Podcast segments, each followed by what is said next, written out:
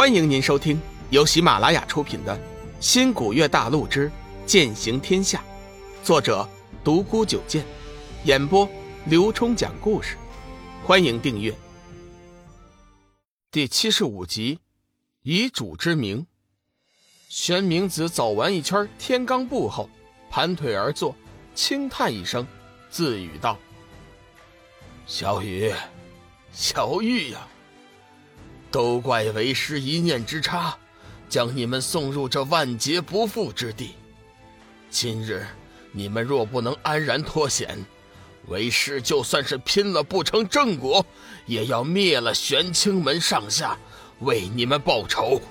说着，玄冥子双手一指，一道金色光芒瞬间从手中射出，打在了那盏八角玲珑灯上，随后便默默无语。双眼紧盯着灯芯的变化，与此同时，龙宇的周身突然又多了一层金色光圈防御。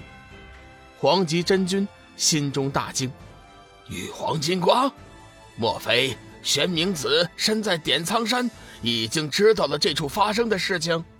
黄极真君是最清楚玄冥子底细的，他知道玄冥子还有个道号叫玉皇天尊。以修炼玉皇宝录而命名，估计当今之世知道这事儿的人不超过三人。此时护住龙宇的正是那玉皇宝录的无上神通玉皇护体金光。有了这层金光的守护，再加上龙宇自己的防御，黄极真君知道龙宇这会儿有救了。杀！随着云翔一声怒喝。漫天的玄煞瞬间如流星一般砸向了龙宇，龙宇此时也发出了惊天一剑，光能剑发出刺眼的光芒，如太阳一般明亮。轰的一声，云翔的玄煞接触到龙宇的防御之后，瞬间爆发出巨大的声响，肆意出流光进气，就连地面上的人也被弄得狼狈不堪。云翔此时也是耗尽了全身的真元。天机子的大弟子云阳将他接了过来，带下去疗伤去了。爆炸的持续时间并不长，几分钟后，天空便再次恢复了平静。众人急忙抬头看去，以为龙宇早就被轰成渣了。谁知道抬起头看去，龙宇傲然挺立在半空，除了嘴角溢出一道血迹之外，全身并无大伤。天一谷。奇门及八卦门的众弟子瞬间欢呼起来，趁着天机子发呆的瞬间，一举突破了他的封锁，飞身围在了龙宇的周围，一个个兴奋不已。他居然没死，怎么可能？怎么可能啊？不可能啊！云翔刚刚要盘腿打坐，突然听到有人欢呼，睁开眼睛，却是发现龙宇依然傲立在半空。心中受不了如此打击，大声叫嚷，片刻后还接连吐出几口黑血，昏死了过去。天机子眼看云翔被气得吐了本命精血，心中杀机大盛，先是飞身下来封住了云翔的几道筋脉，随后便再次飞身半空，悬浮在了龙宇的对面，喝道：“大胆天魔，居然以魔功打伤我门中弟子！”今天我一定要让你在我的天机剑下伏诛。龙宇抬起头，先对着围绕在自己身边的众弟子道：“你们先行退下，这里的事情我自己会应付的。”这些弟子哪里肯走，一个个都祭出了自己的法宝飞剑，准备要和天机子拼命。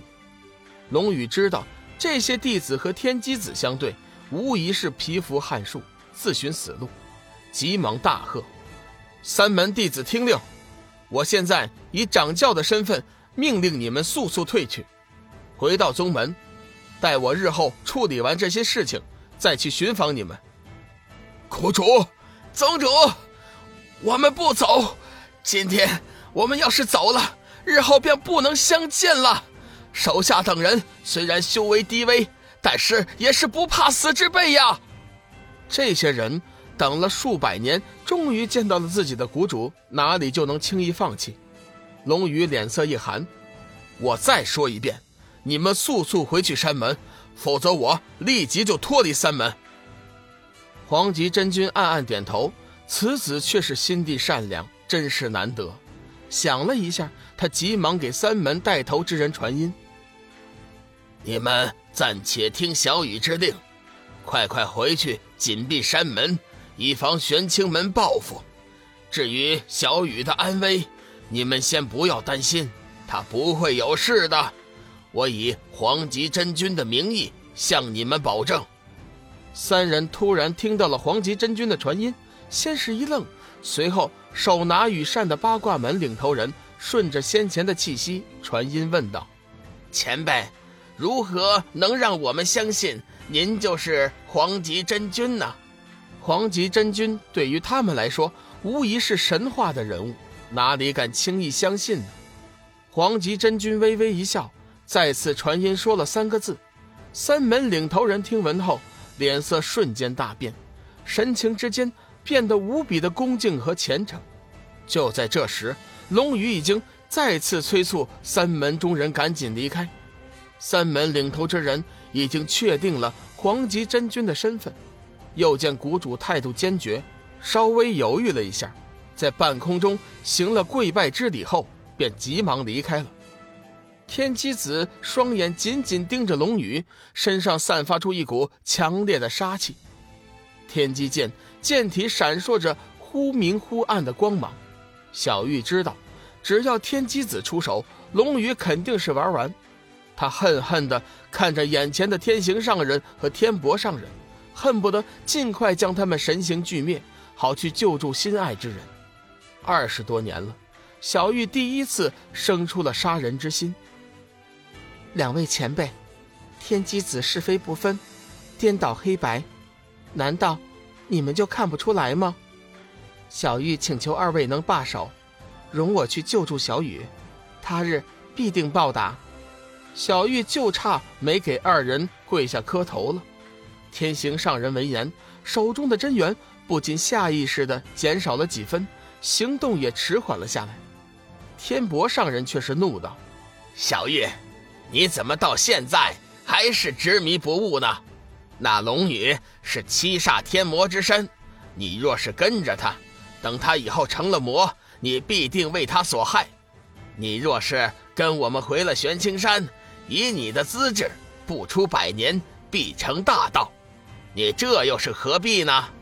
天博上人，没想到你也是指鹿为马之辈，一点道理也不讲。我今天。总算是领教了所谓的名门正道，来吧，今天我小玉就算是战死，也不要跟你们回去。小玉心中的那丝希望彻底破灭了，她已经起了拼命之心。地面上观看的空明大师、千惠神尼、紫云真人暗暗叹息，自己虽然前来，却因为那块血如意无法出手相助，真是命数啊！